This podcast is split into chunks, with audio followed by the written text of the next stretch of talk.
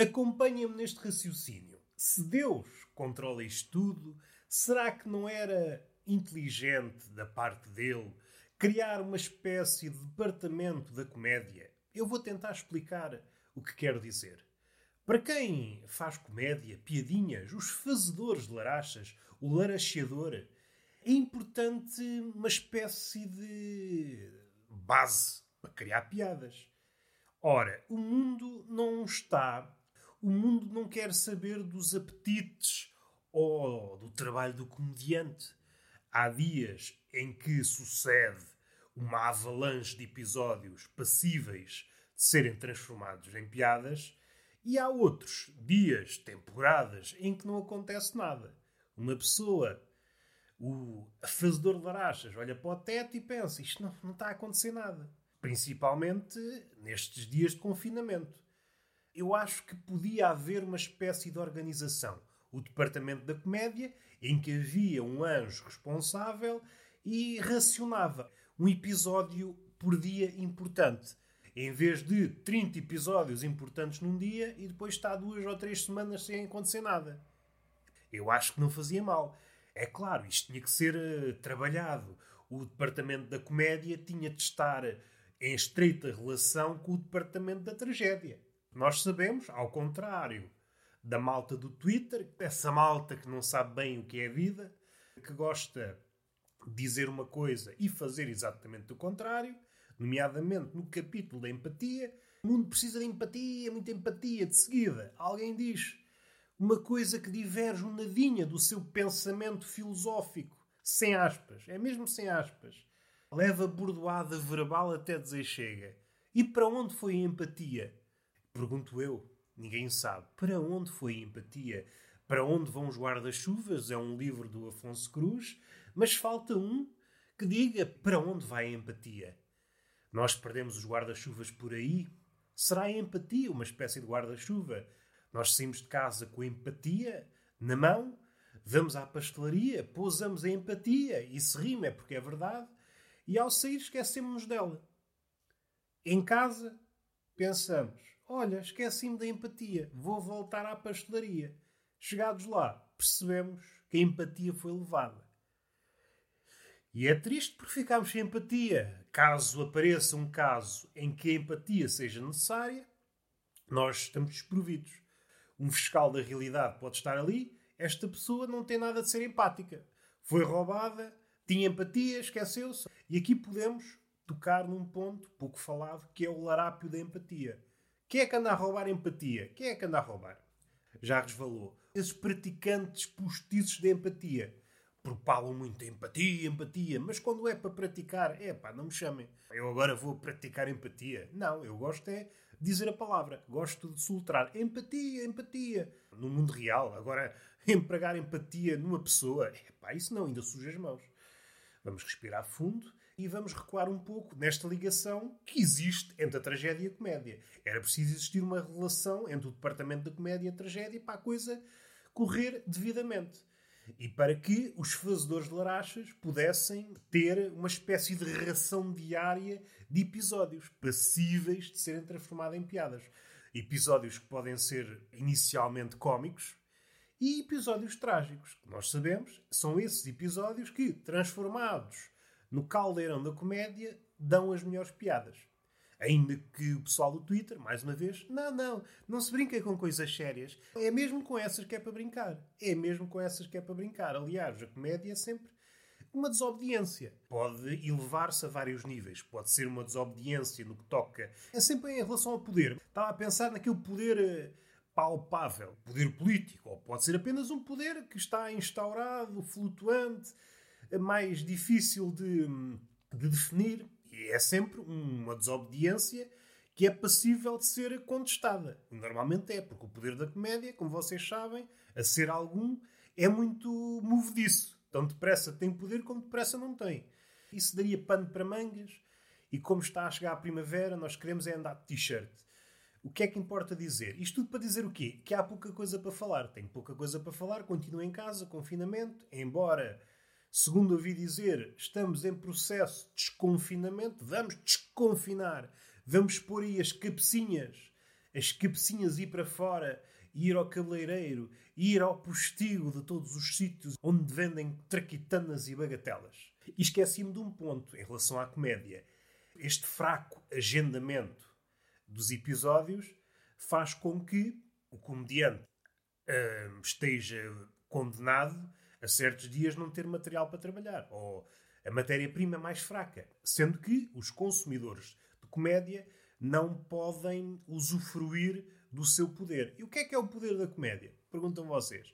É o poder de modificar o peso das coisas. E aqui entramos num capítulo perigoso, que já foi falado aqui várias vezes, mas parece-me um capítulo premente se queremos entender o homem no contexto do século XXI, a nossa relação com o peso das coisas. É uma tendência que se está a agudizar, mas há várias vias a, a confluir. É pós-consumista, é o politicamente correto, é o big data, é os comportamentos que estão a ser moldados pelo big data. Ou seja, o homem está cada vez mais previsível. Tudo conflui nessa ideia, tudo tem de ser cada vez mais previsível.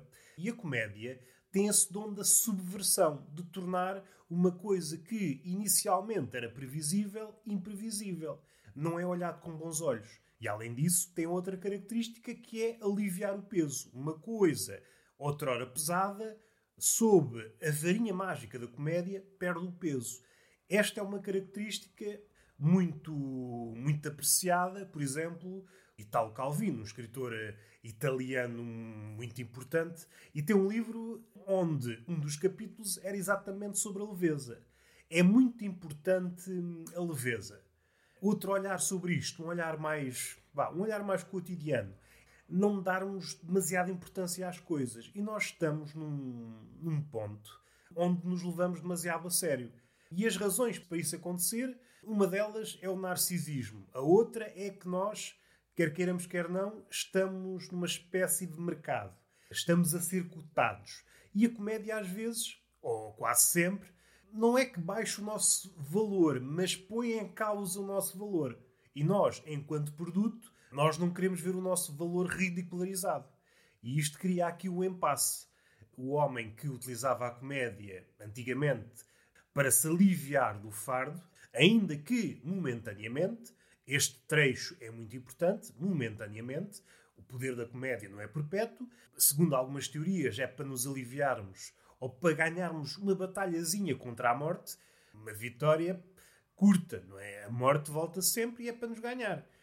E parece que atualmente é impossível. É impossível porque a comédia atua na realidade, fazendo com que o valor daquilo que para nós era muito importante, deixe de o ser momentaneamente. Causa curto-circuito à maioria das pessoas. O narcisismo não permite que a comédia faça descer o seu valor. É um caminho para compreender o homem do século XXI. Há vários, porque o homem do século XXI é um ser estranho, estranho a vários níveis. É um bom ponto de partida. Isto tudo para dizer o quê? Não tem temas para falar.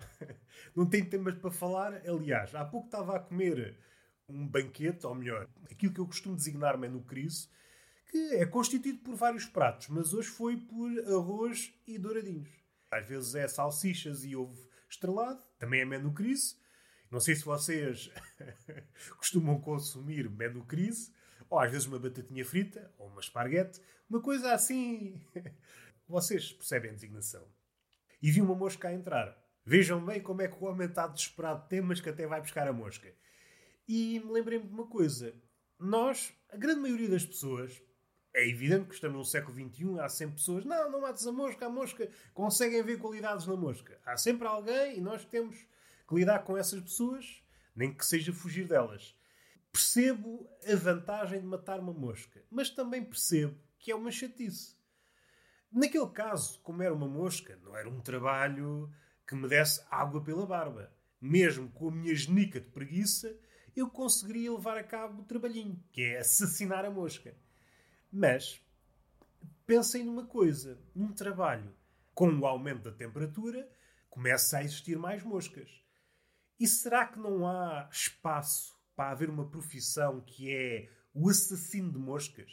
Eu percebo que esta ideia não seja aliciante para um grupo de pessoas. Há pessoas que retiram um prazer graúdo de matar moscas. Até apontam na agenda: epá, em agosto vou tirar um mês de férias que é para matar moscas. Onde elas estão aí a bombar, a bombar. Acordo de manhã às 7 da manhã e é até à noite. Sempre para matar moscas. Para essas pessoas eu percebo que isto não, não motiva alegria. Mas há pessoas que, como eu, gostam de estar descansados.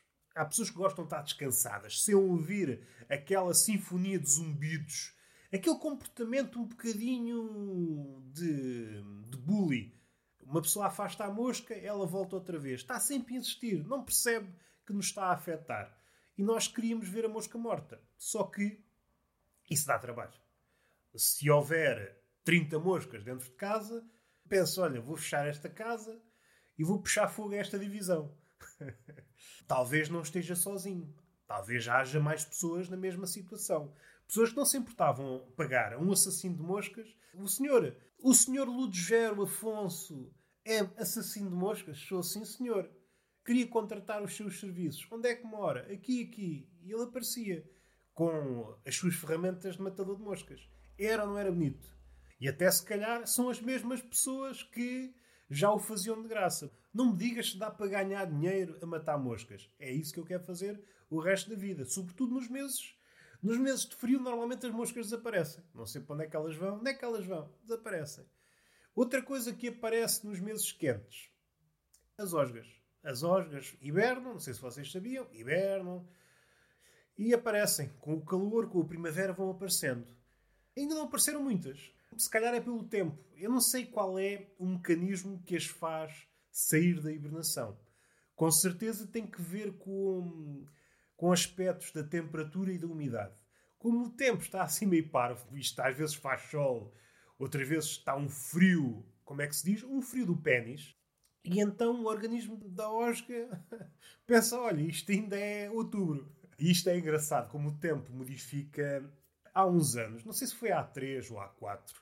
O tempo frio prolongou-se até abril uma coisa assim, fazendo com que as andorinhas aparecessem muito mais tarde do que era suposto.